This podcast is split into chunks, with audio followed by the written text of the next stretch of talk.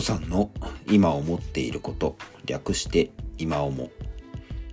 どうもニコさんですこの番組では私自身が見聞き経験してきたことをベースにしたちょっとした生活や仕事の工夫ハックみたいなものを話したりこれから行っていきたい興味持ったりしていることを取り留めもなく思うままに話していきますはい、ということで67回目3月8日の収録です。いつも聞いていただきまして本当にありがとうございます。今日もですね、オンライン会議ツールを科学していこうかなと思います。えー、今日取り上げるオンライン会議ツールの機能についてはですね、ワークショップや研修できっと多用されることであろうブレイクアウト機能っていうものを、えー、比べてみようかなと思います。まあ、比べてみるって言っても、まあ、あの、あくまで現時点のもので、私自身がこれまで使ったことのある部分というところでありますので、もしかしたらもうこの機能なんかは、あの、もっともっとこうアップデートできるんだよとか、いうことをね、知ってる人からするとですね、まだまだだなっていうところがあるかもしれませんが、あくまで私の今の気づきを共有するというコン,、えー、コンセプトでお話ししていこうと思います。大体ですね、まあ、日常を使っていくのは、やっぱりズームかなっていうところなんですけども、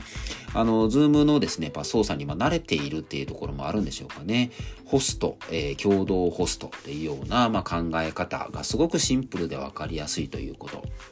で、まあ、組織で使うとか、あの、オリジナルのね、あの、サブドメインを使った URL が発行されるようなね、企業とかもいたりするかなと思いますけども、まあ、 Zoom というものが世間の認知がかなり広がっていて、あの、一般の人も、あの、自然に使えるようになってきているのかなというふうに思いますと。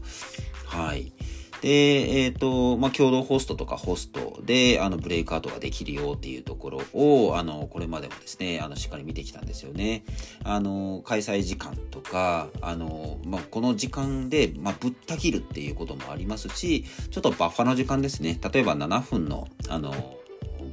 グループディスカッションやってみましょうっていうところから、7分でブツって切れるんじゃなくて、15秒、もうすぐ切れますよっていうようなことを、あの、予告してくれるようなね、バッファのサービスなんていうのもあったりします。で、自分がですね、あの、いろんな部屋を行き来できるようにするというようなですね、回遊機能も、あの、あったりとか、いうことも、あの、 Zoom の特徴かなというふうに思っています。はい。で、続きましてですね、最近勉強したのがやっぱ Teams なんですよね。Teams の機能っていうのはやっぱり企業規模は結構大きいところは Teams よく使ってるんじゃないかなっていう印象がございます。で、Teams が出たての時はですね、なんともやっぱブレイクアウト機能がなかったんですよね。で、それぞれ、まあ、チャンネルですね。あの、コミュニケーションをするとともに、そのチャンネルごとに会議を開催することができたので、なんかこう、研修とかでやろうとした時には、あの、事前にそのグループ分のチャンネルを作っておいて、そこで、えっ、ー、と、会議を開始してくださいねっていうようなことを、あの、それぞれのグループのこう、えっ、ー、と、ファシリテーターというか、司会者にお願いをするとかっていう形をして、えっ、ー、と、メインセッション、メインのチャンネルと、えー、グループディスカッション用のチャンネルを分けたというようなことが昔ありましたが、いつぞやブレイクアウトルーム機能が追加されておりました。で、えっ、ー、と、 Zoom の中ではですね、ホスト、共同ホストっていうような言葉でしたが、 Teams の中では、えっ、ー、と、まずチャンネルの、えー、所有者というような権あの権限ですね。所有者、メンバー、ゲストというような、えー、権限が割り当てられているようでございます。で、それに対して会議に対、えー、会議の、えー、主催者、開催者って言った方が、あの、チームズの言葉としては正しいかもしれませんね。で、それがいわゆるズームでいうホストなんですね。で、あの、開催者はですね、えー、出席、必ず出席する、チームズの世界でいうと必須出席者に、えー、設定されている方については、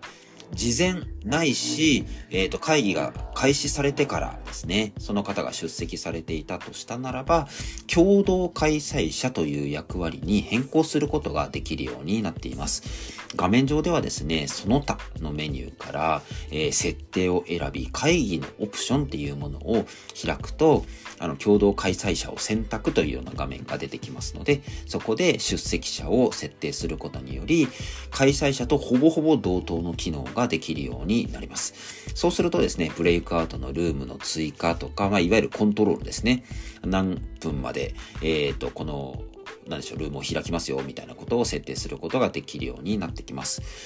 Teams のブレイクアウトルームの大きな特徴はですね、例えば3部屋、えー、ブレイクアウトルームを準備したとしても、全部屋一気にオープンすることしかできないズームと、えっ、ー、と、小部屋ですね。一つの部屋だけ会議を開くみたいなことをできてですね、あの、部屋ごとの機能を細かく設定できるっていうのが Teams のいいところなのかなという気づきがございました。ただしですね、共同開催者をどうやって設定すればいいかというのはなかなか結構難しい。あの、っていうふうにちょっと感じたんですけども、まあ今だからこそですね、慣れたからそのメニューを探すことができるんですけど、共同開催者に設定する条件というところが必須の出席者になっているということと、明示的に開催者が共同開催者に設定する。まあホストがですね、共同ホストを割り与えるっていうこととほぼほぼ一緒かなと思いました。はい。まあ、Zoom とか Teams っていうのはやっぱりクライアントアプリですね、インストールしたデスクトップ型のアプリがあって、そこでコントロールできるようになっているんですけども、それに対して Google Meet、これはですね、まあ、完全にブラウザで動いてるわけなんですけども、そこでもブレイクアウトルームが使えるようになっております。はい。えっ、ー、と、時間を設定してですね、まあ、タイマーっていう表現だったんですけども、それを使って、ちゃんと有限、あの、時間期限付きのブレイカードルも開くことができるようになってました。で、えー、共同開催者ですね。あの、Google Meet の中では共同主催者でございました。はい。それを設定することができるのには、ご利用いただいている Google Workspace のエディションが関係しているということが分かりました。ですので、あの、ワークスペース使ってますっていうような方もたくさんいらっしゃると思うんですけども、エディションによって共同主催者を設定することができる、できないが分かれるというところですね。まあ、それだけではなくて、例えばレコーディングをそもそも OK にするのもエディションによって差異があるということが見えてきました。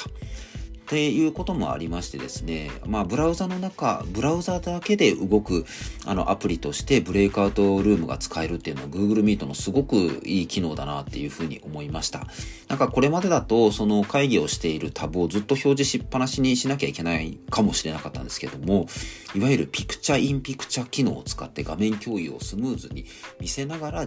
みんなのね、表情を同時に見ていくっていうこともできるようでしたので、なんかここら辺のオンライン会議ツールの、まあ、機能のこう、向上っていうのは、まだまだ今後もすごいいろんな期待ができるんじゃないかなと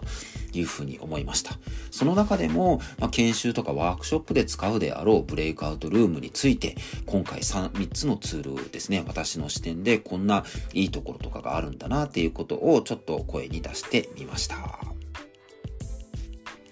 はい。ということで今回はオンライン会議ツールはまだまだデスクトップがアプリが強いというところの第2弾というところで、ブレイクアウト機能を比較するとようなお話をさせていただきました。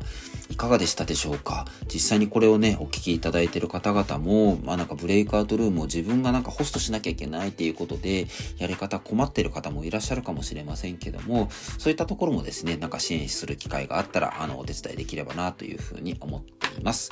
個人にしても団体にしてもできるのひらめきに出会えるような働きかけをしていきますし、もしこの番組をお聞きになられた方がおっと思っていただけたのであればとても嬉しいです。それではまたいずれどこかで。バイバイ。